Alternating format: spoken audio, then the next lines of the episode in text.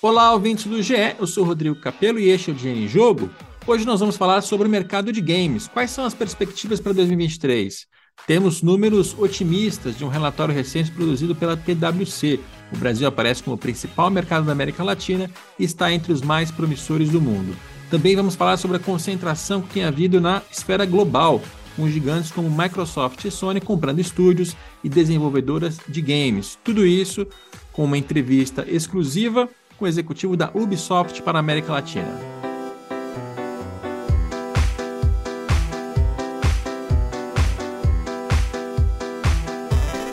Antes de introduzir o nosso convidado para este episódio, eu vou fazer uma breve introdução sobre o que é a Ubisoft.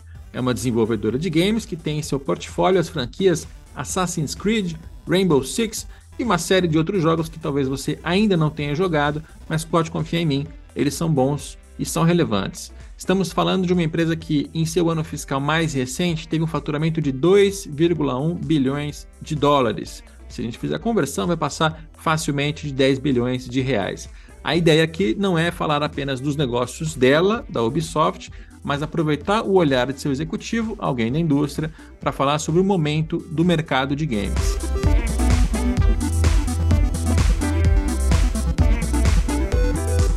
Agora nós vamos conversar com o Leandro Montoya, ele é diretor de eSports da Ubisoft para a América Latina. Tudo bem, Leandro? Tudo bem, Rodrigo? Prazer estar aqui contigo.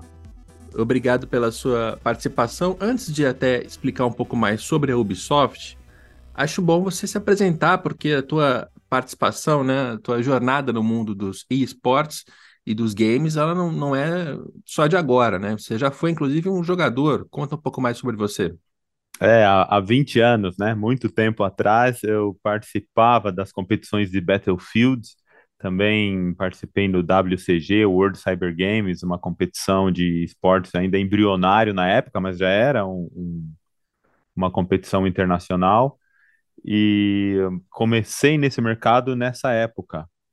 Eu é, preparava os computadores, fui juiz de algumas competições, porque eu notei que como jogador eu não ia muito longe, não era assim tão bom. Os meus times, os times que eu participava eram muito bons, os meus amigos. E desde então a gente vê esse mercado evoluindo, mas eu não fiquei só na área de esportes, eu passei também por social games, aquela época dos jogos de fazendinha do Orkut, trabalhei muito com monetização aí, e também pra, trabalhei um bom tempo com a distribuição de jogos mobile, enquanto eu estive na, na Gameloft. E agora aqui na Ubisoft com o desafio de, de levar para frente a iniciativa de esportes. Legal. Inclusive o Montoya era o seu nick quando você jogava. Sim.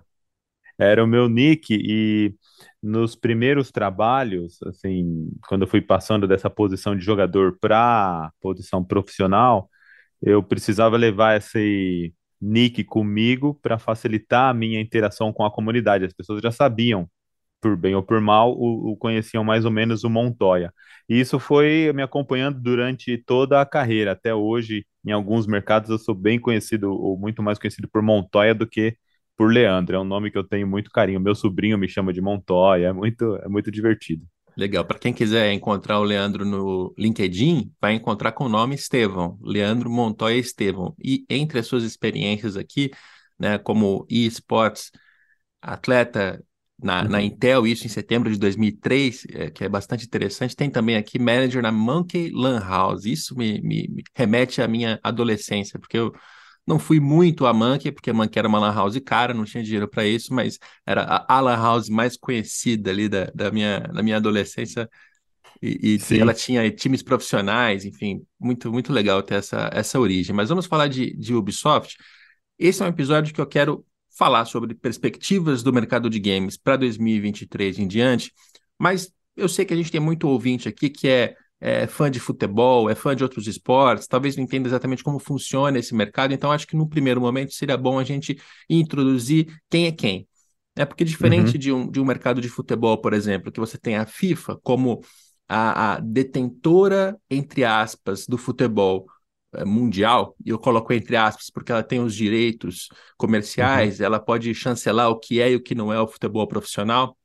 Uhum. No caso dos games, essa relação ela é um pouco mais é, profunda, uhum. né? A Ubisoft é dona de alguns games e esses games viram esportes. Então, ela é como se fosse uma FIFA, mas ela vai além.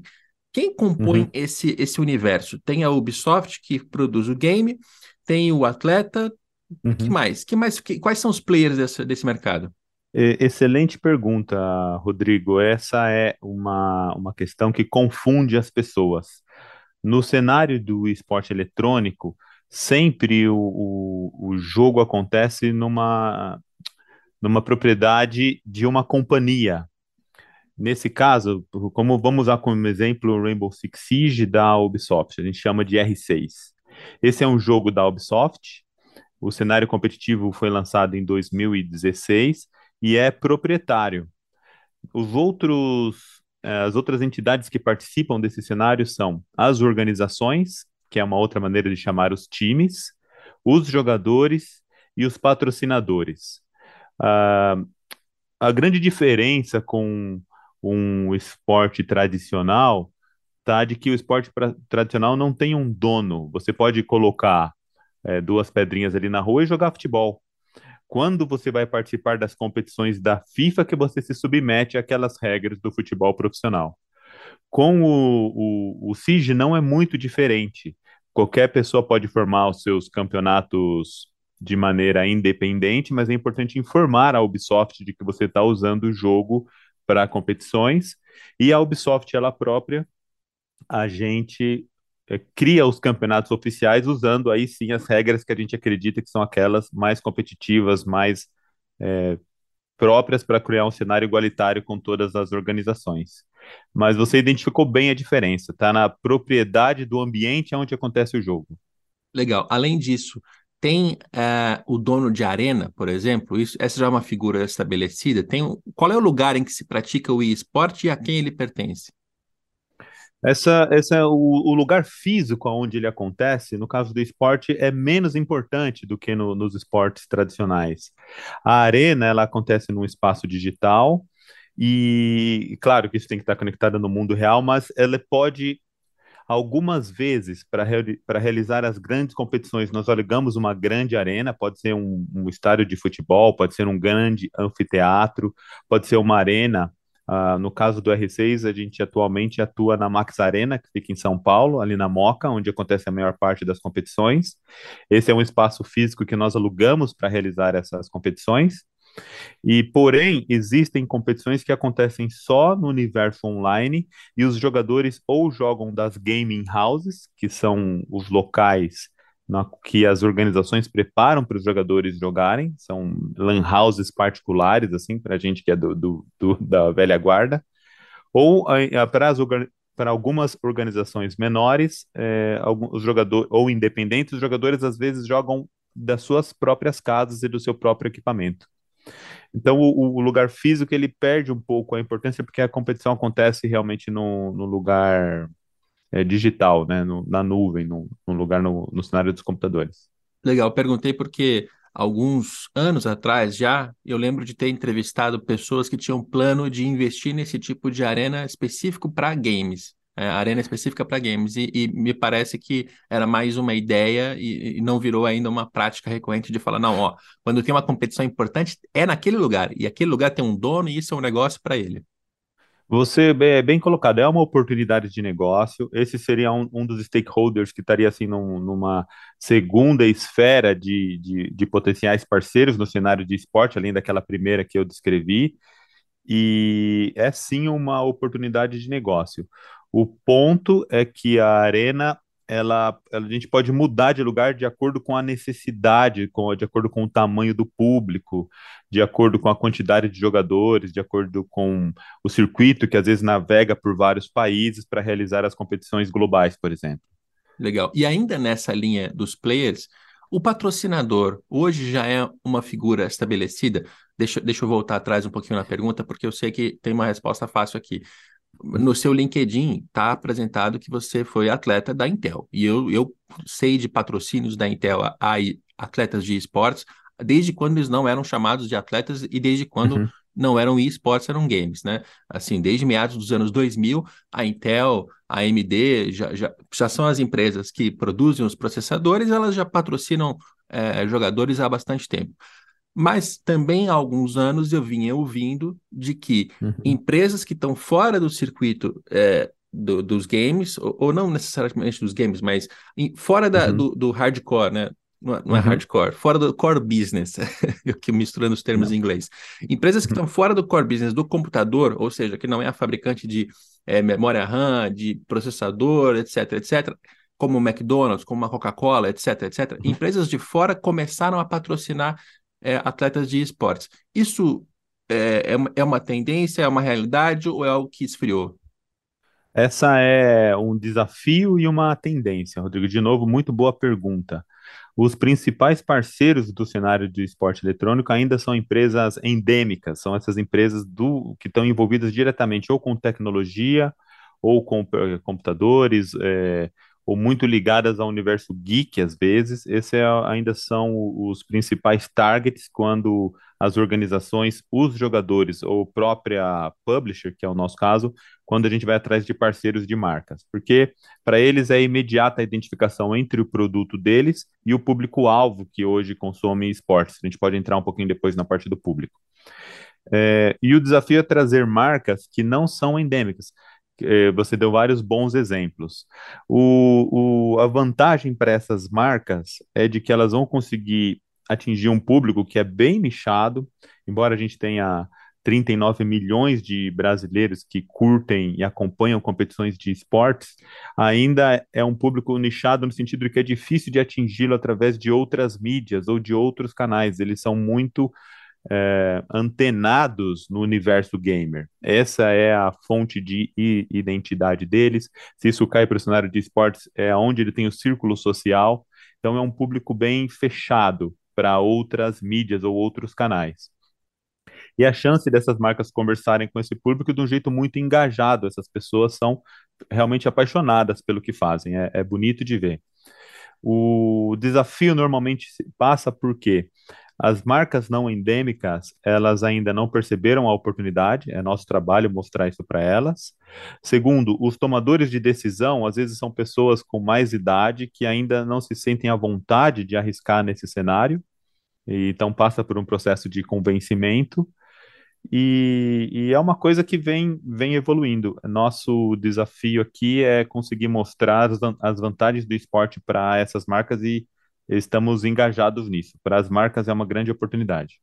Legal. E já que você falou do público, já que a gente começou esse episódio tratando de quem são os players, vamos falar das pessoas, né?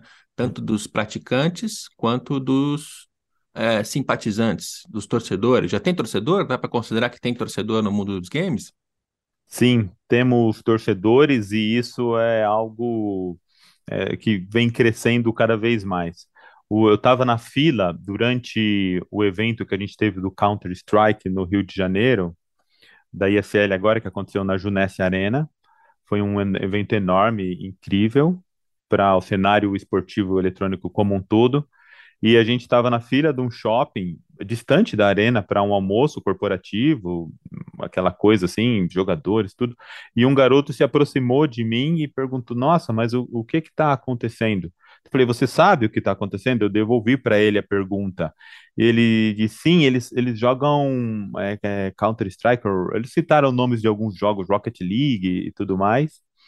E, o, e ele falou: Ah, eu gosto muito da Liquid que é, no caso, é uma da, das organizações e é uma, uma bastante popular no Brasil. E era um garoto visivelmente de uma renda não privilegiada, morador da comunidade, e acompanhava esporte eletrônico. E durante as competições, a, a festa que se faz nas arquibancadas é, é exemplar, é muito comovente, não é nada diferente do que uma partida de futebol ou uma partida de outros esportes já mais consolidados. E você tem é, algum número? Eu, eu, prometi não te perguntar coisas muito específicas, uhum. mas se, você citou aí 39 milhões de, de fãs, né, de pessoas que gostam de, de esportes. Você tem alguma coisa que ajude a identificar o perfil, é, se é mais homem ou mais mulher, que idade, enfim? A gente tem algum, alguns números, sobretudo da, da pesquisa Games Brasil, que nos ajuda, a Newsy, a gente usa também um pouco a, as entidades internacionais de, de pesquisa, mas de, No Brasil se estima perto de 100 milhões, um pouco mais, de pessoas que jogam. Desses, se entende que perto dos 39 milhões são pessoas que acompanham esportes em algum grau, algum nível, e de, desse e 12 milhões seriam pessoas que realmente estão engajadas em acompanhar o, o, o esportes. É, é bastante gente, é muito relevante para uma categoria esportiva que nasceu há, há 20 anos. A gente está falando. O futebol começou no, no, no começo do século XX, a gente tem mais de um século. E o, temos um público, do, do, público que joga, a maior parte são mulheres, 60% são mulheres, mas quando a gente vem para esportes, o esportes ainda é bastante atrelado aos computadores e recentemente está se movendo também para os celulares. As mulheres são maioria no celular, não no esporte, como jogadoras de maneira geral, e os meninos são maioria no PC, nos público esport... o público que acompanha esportes ainda é majoritariamente masculino. Como, como é Mais ou menos é esporte, é... né? Toda, toda modalidade esportiva ainda tem essa predominância, que deve ser um problema cultural nosso, mas, mas me parece que nos esportes é um pouco mais equilibrado, assim. Sim, e a gente procura dar mais espaço para para as mulheres também. No, no R6, por exemplo, que é o nosso jogo competitivo principal na Ubisoft, a gente começou com um circuito feminino, na qual só time, obviamente, só times de garotas podem jogar. Isso desde 2018 e e esse circuito começou no Brasil, nenhuma outra região tem ainda. A gente está num trabalho de expandir isso globalmente, mas a gente quer que as meninas se engajem, porque não, não faz, faz menos sentido a diferenciação masculino-feminino no esporte eletrônico, porque a performance não depende exatamente de uma força muscular. É claro que tem uma questão cognitiva da velocidade com a qual você consegue é, executar os movimentos, mas não depende de força física, tal qual um arremesso de peso ou 100 metros rasos. Nesse sentido, é uma categoria mais democrática. O, uma, com relação eu, eu ao diria perfil, até que não faz a menor diferença, né? Não faz a menor diferença. Ou, ou, existe alguma, alguma diferença na parte cognitiva que, que diferencie? Porque, assim, eu vejo é, homens e mulheres jogando, e eu gosto de jogar muito, jogo há muito tempo, é, sempre dividir salas de Counter-Strike ou de recentemente de Warzone com mulheres, e eu não vejo a menor diferença. Eu já vi mulheres que jogam muito mais do que homens. O que eu vejo é como nos games, ainda em alguns lugares tem ambientes tóxicos, né? Um ambiente uhum. com muito muito palavrão, e não, não, é o palavrão não é o problema, mas você tem muito racismo, você tem muita homofobia, você tem muito machismo também. Esses problemas eles se manifestam muito dentro das salas de games, uhum. do que eu vivo, do que eu vejo.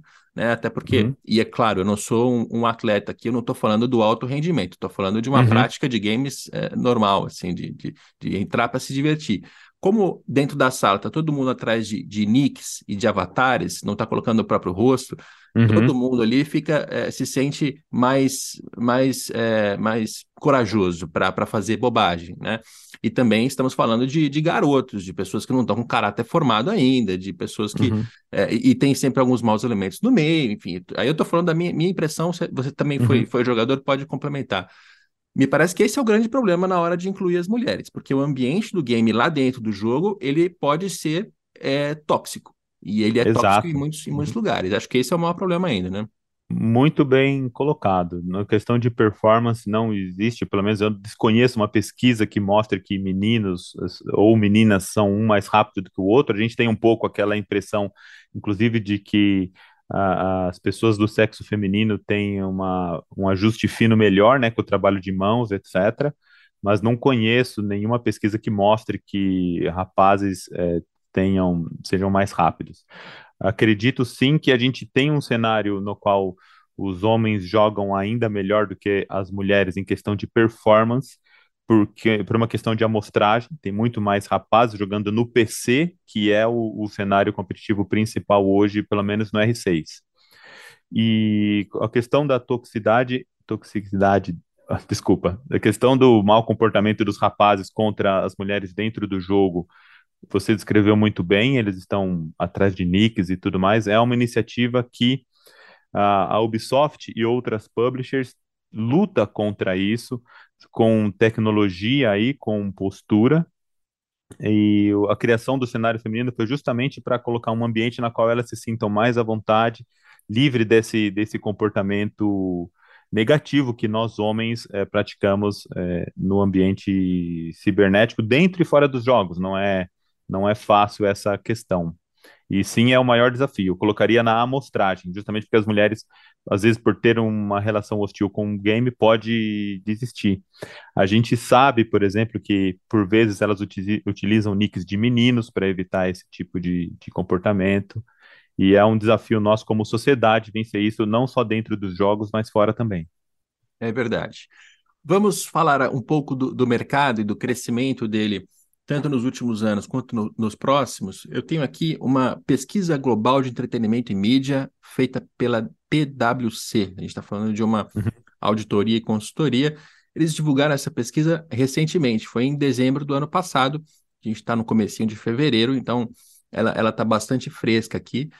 E a conclusão que eles chegam é de que os jogos sociais e casuais estão alimentando um boom no setor dos games para citar uhum. aqui os números que eles colocam, em 2022, no Brasil, o mercado movimentou 1,6 bilhão de dólares.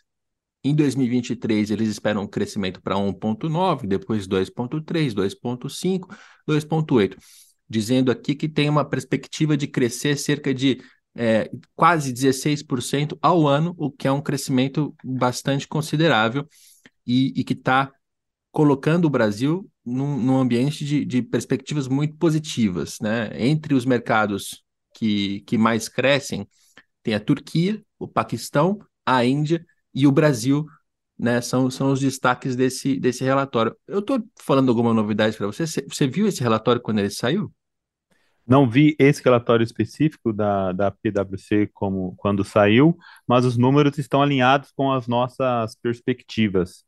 Os países emergentes, como bem colocado na pesquisa, eles têm um desafio hoje. Esses são países com muitos jogadores, todos esses que você citou, é, que, seriam os com maior perspectiva de crescimento, eles têm muitos jogadores e uma dificuldade de monetização. Isso é bem conhecido na, na, nas companhias de jogos em geral. A gente tem um histórico de pirataria muito grande e temos uma, uma grande também, um grande número de jogadores mobile, que estão interessados mais numa experiência de jogo, como você bem colocou, casual, instantânea, é, mais descompromissada, e, e esse é também um cenário de games que a gente precisa levar em consideração pensando no mercado.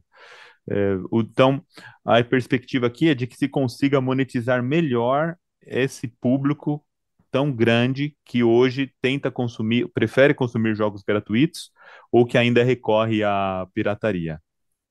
E aí eu queria detalhar um pouco o número do faturamento. Né? Na verdade, não é faturamento aqui. Na verdade, é o quanto de dinheiro que está sendo movimentado todos os anos. E eu vou me uhum. basear no número de 2022, porque deve ser aquele em que a, a, a estimativa da PwC está mais precisa. Né? Não vou falar de 2026, que eu acho que é uma, é uma estimativa que vai lá, lá muito no futuro e pode estar. Tá uma, um erro maior. Mas tratando uhum. de 2022, 1,6 bilhão de dólares é o tanto total que movimenta, 201 uhum. milhões de dólares são pelo console, então estamos falando de é, videogames, pode ser o Xbox, pode ser o PlayStation 4 ou 5, uhum. enfim. É, acho que não tem nenhum outro console tão grande quanto esses dois, né? O, o desatualizado. Nintendo, cons... Nintendo Wii? Não. Sim, mas esse, esses se a gente fala de do Wii, esses dois ainda são a maior base instalada. A Nintendo para Brasil tem uma base instalada menor. Legal. Agora, claro, o, o que o que tá o que a gente tem que ter em mente é o desafio ou a oportunidade dos mobiles. Eles estão fazendo uma revolução no mercado de jogos, trouxeram uma quantidade enorme de pessoas que antes não se consideravam jogadores nem gamers. A gente tem fenômenos aí eh, de jogos de tiro que se tornaram competitivos no mobile justamente pelo baixo custo do hardware onde o jogo pode acontecer. O, os PCs são muito caros, um console hoje está um console de última geração hoje, seja Microsoft ou Sony, está totalmente fora do, do alcance de, da classe média brasileira, que tem um, um rendimento médio de dois salários mínimos, o console custa quase cinco, enfim, ou, ou algo perto disso. Então, os celulares são uma grande oportunidade da, como negócio para se investir, uma vez que ele atinge um público muito maior. Então, deixa eu completar os dados e a gente segue nesse assunto. 201 milhões de dólares no console, como eu disse, 265 milhões de dólares no PC. Essas duas parcelas, elas têm um crescimento projetado para os próximos anos, mas é um crescimento muito baixo, muito baixo, assim, de crescer poucos milhões de dólares a cada ano em movimentação de, de dinheiro no mercado. Enquanto no social e casual, que é justamente o que você está falando agora de, de celulares, das pessoas jogando nos celulares, tem aqui 1,1 bilhão, então já é muito uhum. maior do que as outras uhum. duas parcelas, e a expectativa é de dobrar isso para 2,2 bilhões em 2026, de novo, sempre estamos falando de estimativas de uma consultoria, né? então ela pode estar errada também, pode ser que nada disso se concretize, mas pelo menos a perspectiva que a PwC apresentou foi essa. O que, que a gente tem aqui? A realidade atual já é de maioria, no negócio dos jogos sociais e casuais, o que leva a gente ao que você estava falando agora. Né? Os celulares são mais baratos de comprar, embora eu acho que para jogar os bons jogos você precisa ter um celular um pouco melhor, mas enfim, é, é, de fato ele é mais acessível, ele é mais democrático. Agora, tem uma questão do perfil dos games, assim, que eu fico curioso, porque quando a gente fala de celular, é, remete muito a, a, Angry Birds, a Candy Crush, a joguinhos uhum. assim que são são passatempos, assim. Uhum. Eles, não, eles não oferecem nenhum desafio, de fato, para quem joga. Sempre achei muito fácil. Assim, eu não gosto de jogar jogo em celular porque são joguinhos muito bobos, muito fáceis, que são feitos assim para tomar o meu tempo, me fazer assistir a publicidades que eu não quero assistir. E, e enfim, não, não, não, me desafiam como um, um, game que eu jogo no, no console ou no, no computador. E aí, cara, isso muda? Vai, vai ter algum jogo que vai ser de fato desafiador? Ele, ele vai numa lógica de, de, de realmente, sei lá, vou repetir a palavra, desafiar quem está jogando e não só comer o tempo ah, dela? É muito, é, muito bom.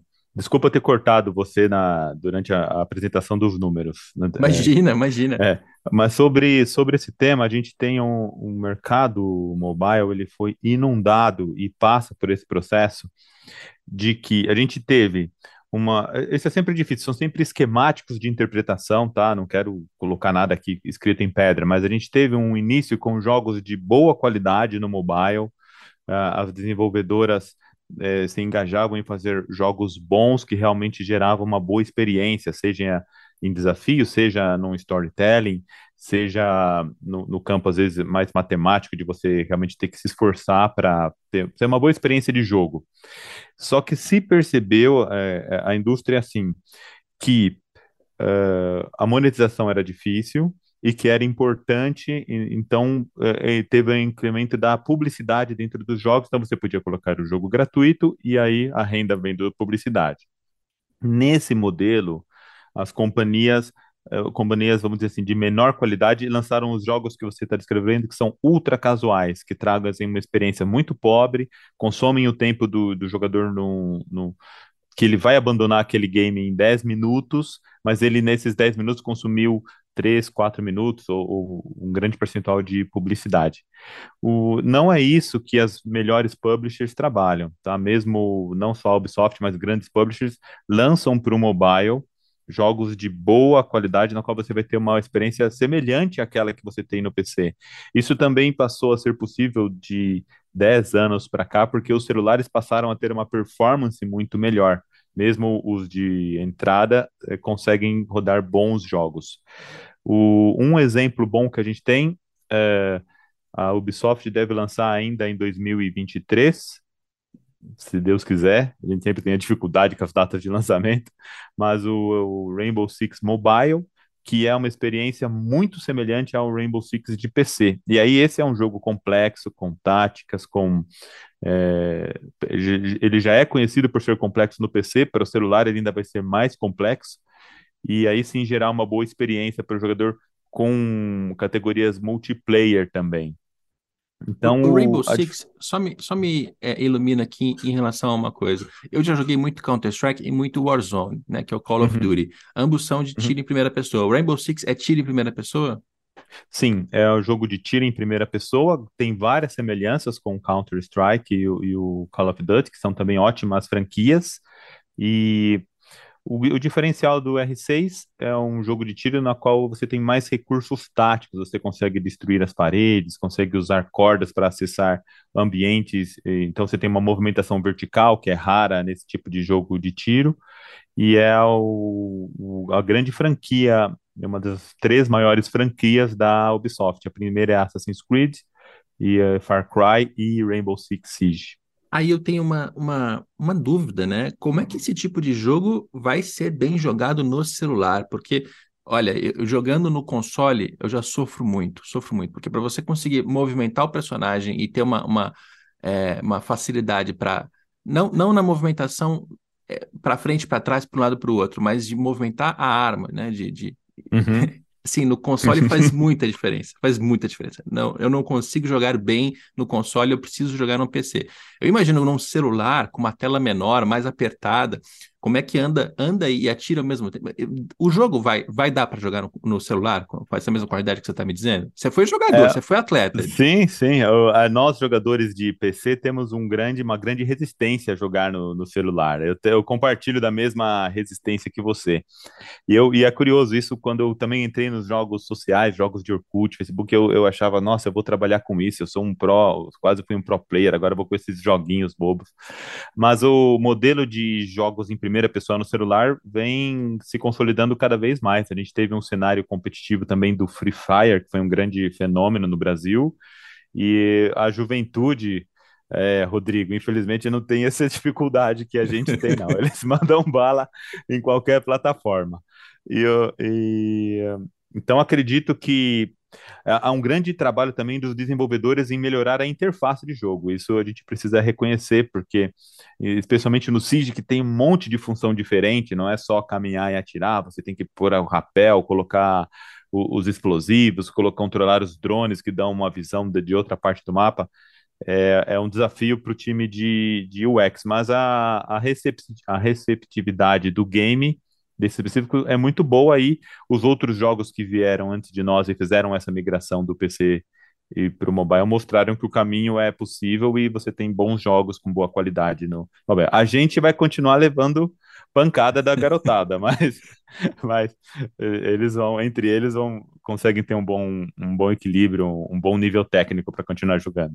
É, eu tô, eu tô condenado ao, ao PC, não tem jeito, eu não consigo jogar sem me movimentar aqui pelo ASDW e, e sem ter um mouse para conseguir ter uma, uma mobilidade. É. é. não, que delícia a, a mobilidade é dentro do jogo é muito melhor do que com, com o dedo no celular. Mas eu, eu vou até insistir um pouco mais nessa história, que eu, eu, eu acho isso muito interessante, eu já, já pensei nisso várias vezes, agora é o momento de, de externar. Né? Eu, eu vejo assim, eu mesmo tenho 33 anos, eu nasci e cresci jogando, passei muito mais tempo no computador do que na televisão, em qualquer outro lugar. E eu percebia na minha adolescência uma, uma complexidade nos jogos que era muito interessante. Então, você tinha o SimCity, que você construía a cidade, você tinha o Age of Empires, que você construía uma civilização, claro, com os gráficos meio toscos, mas você tinha jogos que eram cada vez mais complexos e que iam demandando cada vez mais das pessoas intelectualmente. O próprio Counter-Strike, né, que na época da minha adolescência era a grande febre, ainda é muito grande, mas hoje já tem concorrência de games como Rainbow Six, como Call of Duty, né, tem mais franquias, o negócio cresceu, tem mais eh, oportunidades. Mesmo esses jogos, eles são complexos porque eles exigem, eles exigem de você uma coordenação motora eh, e cognitiva na hora de movimentar, atirar, mirar e também uma parte tática, porque você tem equipes que estão jogando juntas, é, mapas maiores, menores, assim, mas são jogos complexos, são jogos que demandam intelectualmente das pessoas. E aí, quando surge é, o, o, game para celular e isso se espalha, assim, é de uma pobreza intelectual que, que me, me irrita às vezes, sabe? E, e, vez ou outra eu vejo alguma propagandinha dessas em, em rede social, as propagandas são sempre assim, elas fazem o, o fulaninho que está jogando tomar decisões bem estúpidas para você se incomodar, baixar e, e, tentar fazer aquilo. Só que eu entro no jogo e é absolutamente fácil, sabe? Você é, não tem, seja de, de multiplicar carinhas para matar bichinhos, ou, ou, atirar passarinho, ou comer qualquer coisa que seja, comer, comer docinho, é, é são sempre jogos muito fáceis. Uhum. E isso, para mim, assim, é, deturpou o que é o game, porque o game é te, te desafiar de alguma maneira intelectualmente, enquanto esses jogos eles são feitos para te pegar. Eles são feitos para uhum. ser pegajosos, para que você fique muito tempo dentro deles, para que você é, use as tais as publicidades para ganhar moedinhas e fazer coisas e tal. Mas assim, é, é, é quase uma, uma, distorção do que é o game. Né? Uhum. É uma perspectiva para os próximos anos que os games mais complexos e que, que botam as pessoas para pensar que eles cresçam ou realmente a gente está condenado a esse negócio de passatempo que, que pega você só para gastar o seu tempo, pegar o seu dinheiro e, e, se você continuar burro, o problema é seu. Ah, Talvez eu tenha me excedido, você viu que eu me emociono. Não, eu disso. acho que, é, eu percebi um, um tem um rancor. tem, um rancor tem, um rancor. Tem um rancor. E, e, justificado, e, e, justificado. Esses os jogos super casuais são, eles vivem num oceano vermelho na indústria. Eles gastam bastante dinheiro para conseguir se proliferar. Eles têm mecânicas é, quase perversas para manter as pessoas jogando pelo máximo de tempo possível, mesmo numa mecânica muito simples. E a, a fragilidade desse, desses jogos está de que é relativamente fácil, mesmo de uma garagem, de casa, de, o, programadores com uma pequena estrutura conseguem lançar esses jogos, com, desenvolver e lançar esses jogos hoje e as mecânicas são mais ou menos copiadas umas, do, umas dos outros.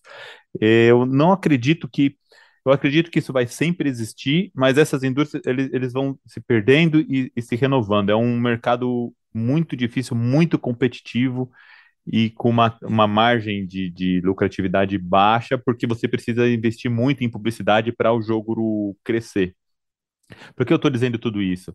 Porque tenho a esperança, Rodrigo, isso é um pouco esperança e um pouco projeção de, de mercado, de que os jogos melhores conseguem, eles conseguem crescer com menos investimento de marketing, com menos investimento em publicidade, porque quando as pessoas gostam do produto, elas comentam uma com as outras e, e o jogo, pela qualidade, ele consegue é, prosperar melhor. Outra, outro ponto de diferenciação muito grande aí, tá? De que nos melhores jogos eles também possuem a função multiplayer, e isso permite que os jogadores socializem, joguem com outros, brinquem, criem grupos, criem clãs, é, briguem eventualmente, né? Você fica nervoso, é, mas você se envolve com o jogo. Essa interação social é positiva e tira um pouco aquela caracterização de vício, de desperdício de tempo, porque você, é, através de uma de uma interface digital, mas você está interagindo com, com outra pessoa. Por isso a gente gosta muito, eu sempre converso com mães né, de adolescentes, muitas vezes preocupadas com o tempo que os rapazes estão dedicando ao jogo. Essa deve ser uma preocupação com os pais é uma preocupação justa. E a recomendação que eu faço para eles é: coloque o, o adolescente, pode ser filha, sobrinho, etc., tente fazer com que ele entre num time.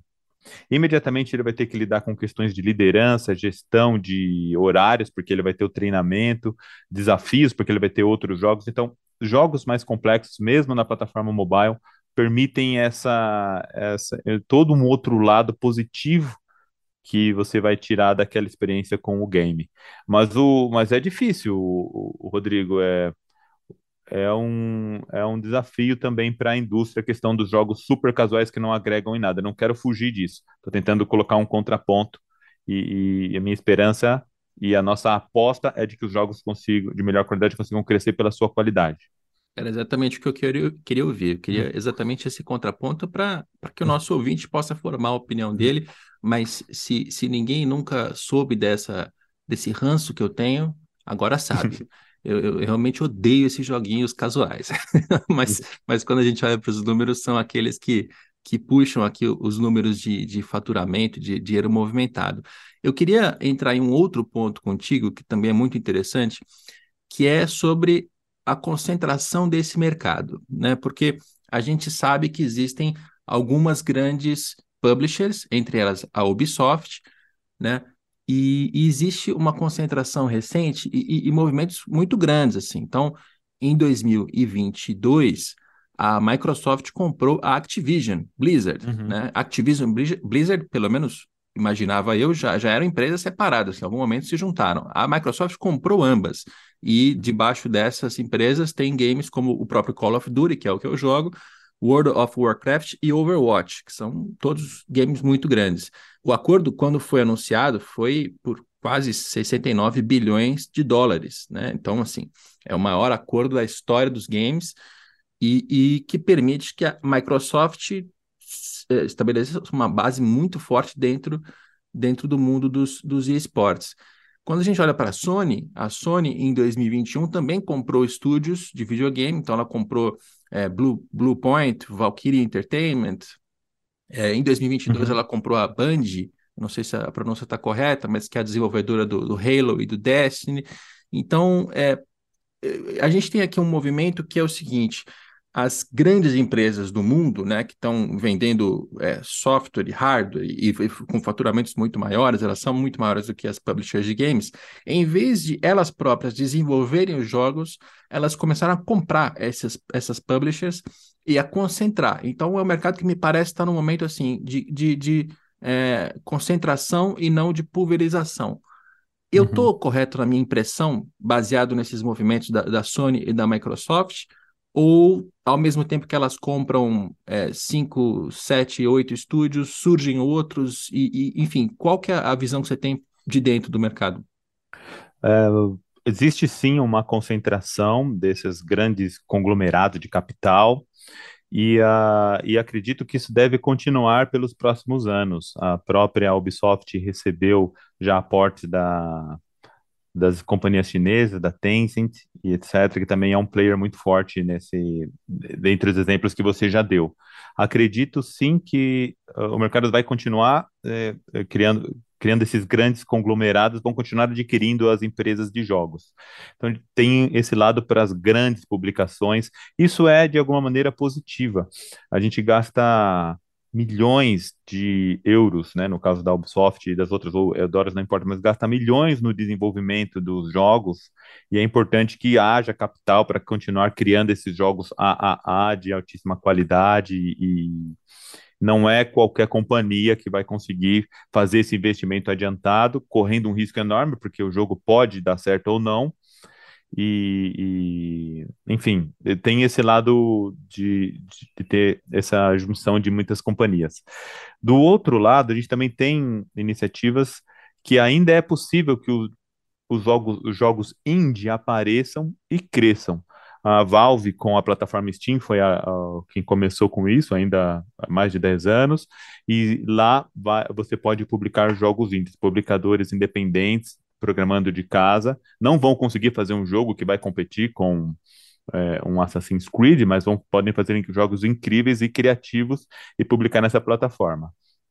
É, e é importante lembrar também, Rodrigo, que apesar de tudo isso, apesar de todo esse, esse dinheiro para os grandes jogos, o, o Counter-Strike foi um mod do Half-Life. Half-Life era a franquia da Valve na época. O Counter-Strike foi uma criação de jogadores independentes. O Dota que, que criou o formato que a gente conhece. Depois a gente teve o, foi adquirido pela Valve, foi, virou uma propriedade.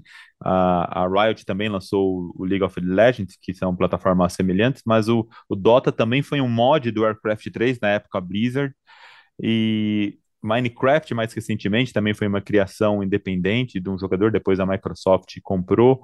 Então, o, o poder criativo ainda está ainda tá espalhado por aí. É, espero que. Eu não sei se vai ser a Ubisoft ou a Microsoft ou a própria Nintendo que vai lançar o próximo grande hit. Pode ser que isso venha de desenvolvedores que podem arriscar porque estão fazendo jogos menores. A, a, o conglomerado, se a vantagem é que você pode fazer jogos excelentes, a dificuldade fica em a, fazer jogos que arrisquem, né? Jogos muito inovadores, é mais difícil você gastar milhões e depois isso não, não dá certo no mercado. Então eu vejo vantagens e desvantagens é, desse movimento. É, se o nosso ouvinte te ouviu falando em mod, que, que é uhum. isso? É, é, se a gente estivesse falando do mundo das séries e dos filmes, seria um spin-off, praticamente, né? Que é, é você pegar os mesmos uhum. personagens e colocar no, numa outra dinâmica. É, deixa, deixa eu voltar em relação ao, ao Half-Life. Half-Life era um jogo em si, né, que tem a sua mecânica. O Counter-Strike foi é, um mod, ou seja, é quase como se fosse um spin-off do Half-Life, em que eles pegaram a mesma mecânica e colocaram no mapa diferente, com, com personagens. Enfim, acho que você vai explicar melhor do que eu. Ah, não, puxa, muito, muito bom. A gente tem os vícios de, de, de jargões do, do mercado e é importante descrever. O mod é uma abreviação de modificação. Então, programadores independentes pegaram um, um jogo lançado no mercado, reprogramaram esse jogo para que ele funcionasse de um jeito diferente. Então, uh, no caso do Half-Life, a história principal se passava de um, de um de um cientista que lutava contra alienígenas. E os programadores transformaram isso numa, num enfrentamento de terroristas e contra-terroristas, é, usando armas, entre aspas, reais, né, armas de guerra atuais, enquanto que no Half-Life as armas eram fictícias, eram lasers, canhões que não existem na, não tem um paralelo na, na vida real. Essa foi uma modificação feita por programadores independentes, não foi a Valve que pensou isso, não foi a Ubisoft, a Microsoft, foram os programadores. Depois que esse jogo explodiu como um modificador, você imagina toda a dificuldade disso crescer, é um crescimento orgânico, não tinha uma empresa por trás, não tinha uma intenção de lucro por trás, era um desenvolvimento pela paixão de, de criar algo novo. E isso explodiu e depois isso virou o, o Counter-Strike. Aí sim a Valve adquiriu, fez um acordo com os programadores originais e virou uma franquia. Mas, o... mas usa a mesma mecânica, né? É como se usa a mesma mecânica, a, mesmo... É, a mesma engine. Acho que, acho que você descreveu. É, essencialmente usa uma mesma engine, mas com um, um modo motor de jogo, do jogo diferente. talvez. O, é. motor do jogo é o mesmo. É, quando a gente Sim. fala do Dota, isso fica ainda mais claro para mim, porque eu jogava muito o Warcraft 3 que, uhum. se eu não me engano, foi o game que eles usaram para fazer a modificação e criar o Dota. Então, no Warcraft 3 era um jogo de estratégia em que você tinha lá elfos, orcs, humanos, é, etc. E, e, tinha a sua dinâmica. O Dota ele pega os mesmos personagens e traz para um, um jogo diferente, em que, é, é se eu não me engano, é 5 uhum. contra 5, e você tem que atravessar o mapa e destruir a base do, do outro lado. É, inclusive um jogo que eu não gosto muito não, mas é uma modificação que ficou muito famosa, muito famosa e que vai na mesma uhum. linha.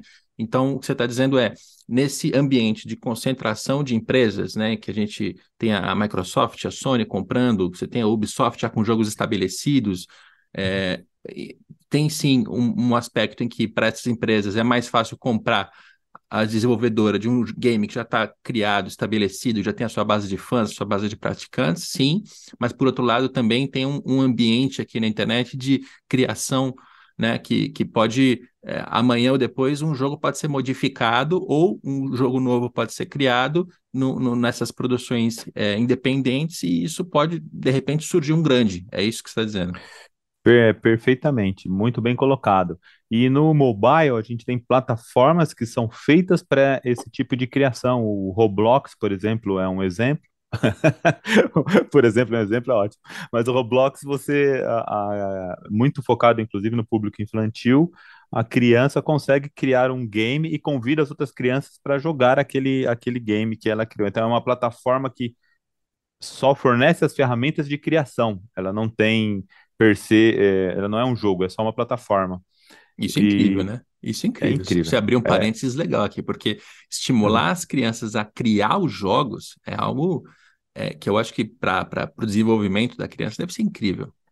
E ainda ela, ele é essencialmente multiplayer. Não dá para você brincar sozinho, ou, ou, quase não é divertido. Você tem que trazer o, os coleguinhas para jogar com você. É bem legal, legal é muito, legal. muito, muito interessante.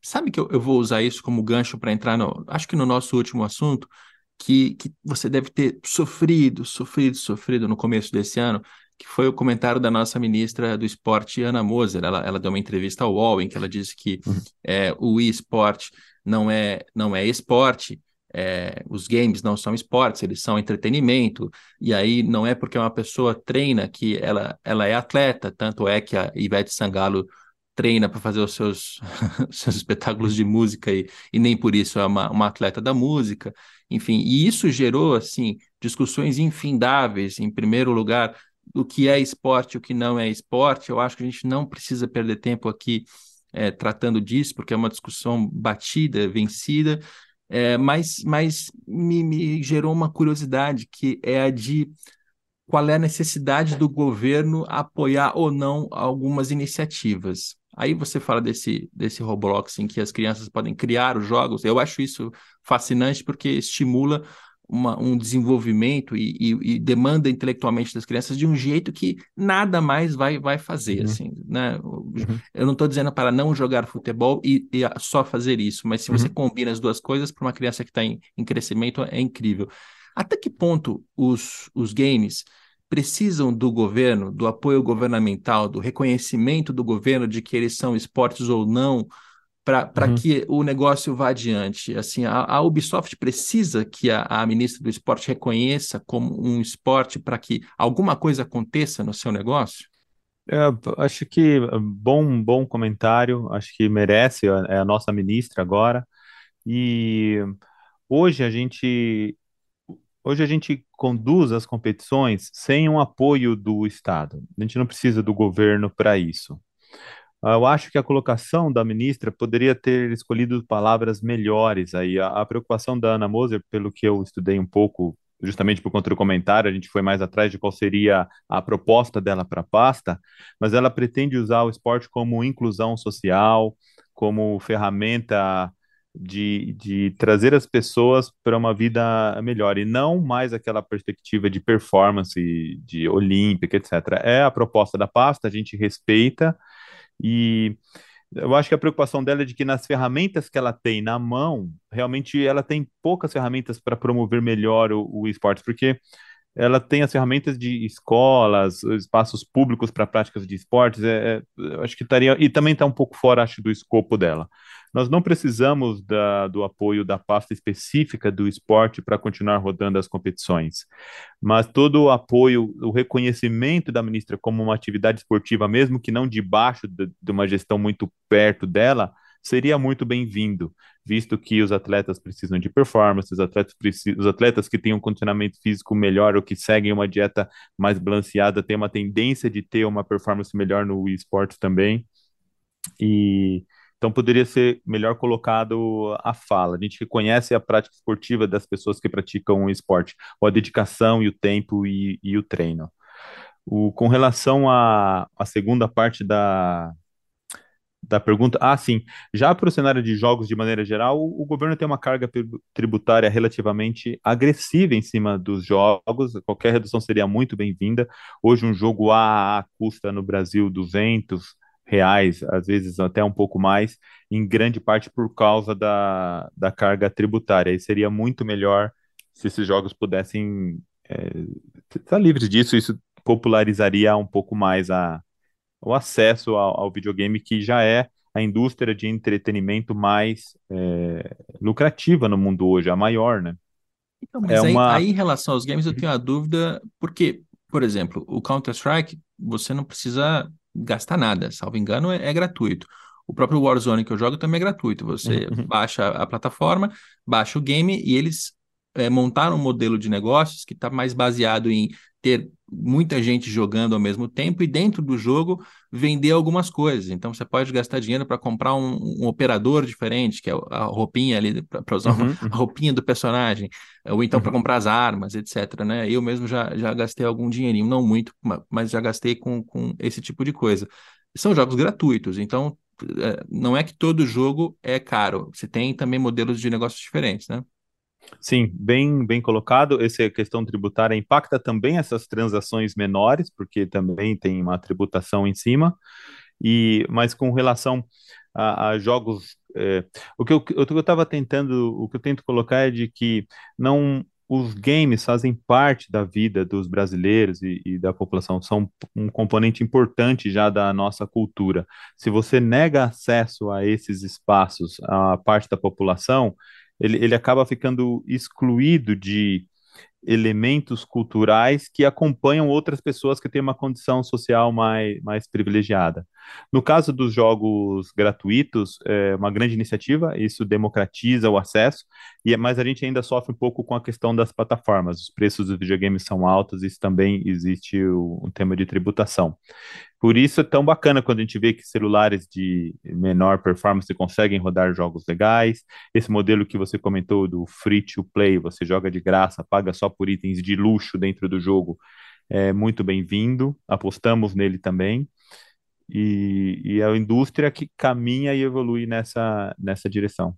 Legal. E que tem muita, muito potencial em termos de, de inclusão social e de desenvolvimento das uhum. pessoas. Assim, é, é, esse é um ponto que eu acho que a, a ministra ela, ela causou uma, uma distorção quando ela falou, porque ela, de um lado, ela deu elementos para uma parcela da população que é muito preconceituosa e, e, de certa forma assim um pouco burra mesmo, um pouco ignorante de, de não saber o que é um game, nunca ter jogado nada, não, não saber do que está falando, né? E, e, sempre voltar à mesma discussão de que, olha, um, um game você fica sentado atrás do computador enquanto o futebol você está se mexendo, você está correndo, então o, o, a parte física muda tudo. E assim, se você for ver como é a vida de um atleta de alto rendimento no, nos games você ver que tem um demanda, uma demanda física enorme, você tem uma necessidade de treinamento, de, de parte psicológica, parte é, nutricional, assim, é tudo muito uhum. complexo, muito difícil.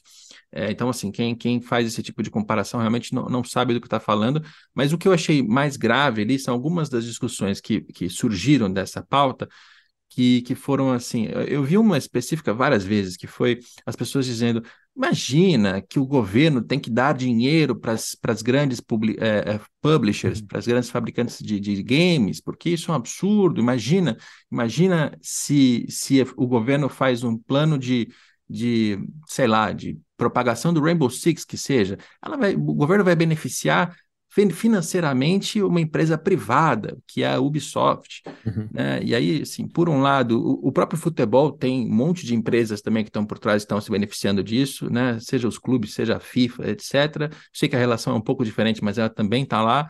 E por outro lado, assim, é, é se a gente pensar assim, a gente vai fechar os olhos para uma série de benefícios que as pessoas podem ter por, por causa dos games, por meio dos games é, assim, há um, um, pressuposto meio oculto de que os jogos fazem mal, assim. Esse, esse seria um, um certo pressuposto. Ah, é, não, e esse pressuposto, isso precisa ser quebrado e esclarecido.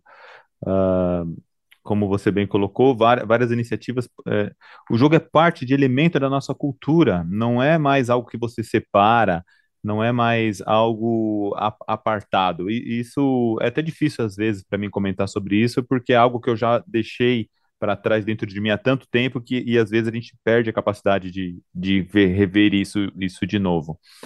O, existem iniciativas governamentais que acabam ajudando o, o, esportes. A gente tem, por exemplo, as competições que aconteceram em, em São Paulo, frequentemente elas acontecem no ginásio do Ibirapuera é um espaço cedido pela prefeitura.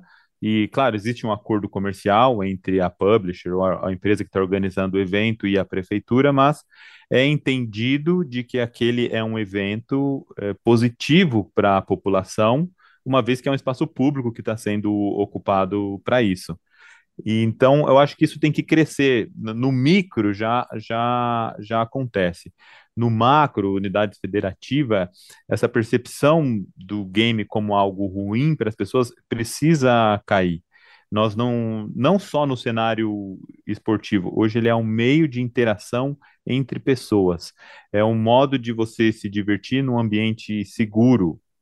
É um modo de você ter um entretenimento no qual você é ativo no qual você é uma, uma plataforma interativa, diferente, por exemplo, do que a gente tem com séries na televisão, onde você é, é passivo, você está assistindo. E não, não cabe mais o discurso de que é algo ruim para as pessoas. Isso veio para ficar e a nossa luta tem que ser para que melhore a qualidade desses jogos, para que a gente dê mais acesso, para que as pessoas possam se divertir. E a gente também não está falando de uma, de uma ditadura, você tem milhares de jogos disponíveis. A pessoa brinca com aquele que ela quiser, sabe? Não é que. Né, é, Não tem uma imposição. E se não quiser, também não precisa brincar. O que a gente não pode é colocar isso numa caixa de que isso aqui faz mal para as pessoas, como acontecia lá nos anos 90.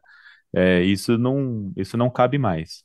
Pois é, e o lado social é, é bem importante. Eu mesmo, eu, eu, morando em Barcelona, jogo com frequência com os amigos que eu tenho em Santa Catarina, perto de é, Joinville, ele tem um lugar em Piraberaba. A gente tem uma, uhum. uma turma que joga sempre e para a gente é importante. Embora alguns dos amigos tenham tido filhos recentemente, um, um teve filho, uhum. o outro é, engravidou agora, então eles estão jogando menos do que eu gostaria, mas é, fica aqui a, a, bronca pública em ambos, a gente tem que jogar mais, mas é uma, uma, uma ferramenta de, de, de social, que é, é também importante. Então, acho que é bom que as pessoas saiam daqui com a, com a visão um pouco, um pouco mais expandida em relação ao que é isso. Tem muita gente que ainda é muito preconceituosa com games. Né? Da, só para encerrar da minha parte em relação à ministra, se ela tem é, outras urgências na, na, na, cabeça dela, eu entendo perfeitamente, porque o, o, cenário do esporte olímpico no Brasil é muito precário, sabe? É, e ela, como jogadora, ex-jogadora de, de vôlei, ela tem uma, uma percepção dos esportes, que é muito melhor que a minha, muito mais aprofundada. Ela trabalha, ela milita nessa, nessa, nessa área há muitos anos e não tenho a menor dúvida de que tem um monte de modalidades que precisam de muito mais atenção e apoio do, do governo do que qualquer coisa envolvendo esportes. Mas a maneira como ela colocou a, a situação, achei que foi desastrada porque suscitou comparações esdrúxulas, como é o caso da, da Ivete Sangalo, que treina, mas não é uma atleta da música, sabe? Não tem nada a ver. Enfim, e, e, levou a gente a algumas discussões que eu também achei que já tinham sido superadas 5, 10 anos atrás e que toda hora voltam, né? Então, é, tá na hora da gente seguir adiante, né? E reconhecer algumas coisas dos games que estão, para mim, pelo menos, estão muito claras há muito tempo, que é a parte é, de desenvolvimento cognitivo das pessoas, a parte social, a parte de diversão, a parte também de que é inevitável, eles já existem, já são praticados e vão continuar a ser praticados, ainda bem, é, e um não, um não exclui o outro, não é porque eu jogo com o pessoal de, de Piraberaba, que é um jogo de tiro, que eu deixo de jogar uma pelada com a turma do mestrado por aqui. Então, as coisas não, não se, se, se excluem e é bom que todo mundo tenha as opções para poder praticar o que quiser. Fecho assim a minha parte. Perfeito. Estamos contando histórias com os jogos, com essas plataformas. Quanto humanidade, contamos histórias há milênios. É só mais uma mídia, mais uma maneira que a gente encontrou para construir universos que aumentam a nossa imaginação, a gente pode pôr assim. Leandro Montoya, diretor de esportes da Ubisoft para a América Latina. Curtiu o podcast? Essa é a, sua, a, sua, a nossa despedida. Obrigado pela participação. Rodrigo, um prazer. Eu conheci há pouco o seu trabalho, vou acompanhar melhor daqui para frente e foi um prazer participar aqui contigo. É, fico aberto aí para futuros convites, se aparecer alguma, algum outro tema que a gente for aí, útil para você ou que tenha um conteúdo interessante, envolva-nos, estaremos disponíveis, tá bom? Maravilha. E eu vou experimentar o Rainbow Six, que eu já ouvi muito falar, sei que é um game muito grande, mas eu nunca tive a curiosidade de baixar e, e, e praticar. Então, fica o meu Bem, compromisso aqui de tentar o Rainbow Six. Vai ser bem-vindo. Obrigado. Espero que você tenha gostado do episódio e que fique um estímulo também para baixar um jogo aí e se divertir. Vai por mim, faz muito bem. Esse programa tem a coordenação do André Amaral e do Rafael Barros e a gente volta na próxima segunda-feira com mais um Dinheiro em Jogo.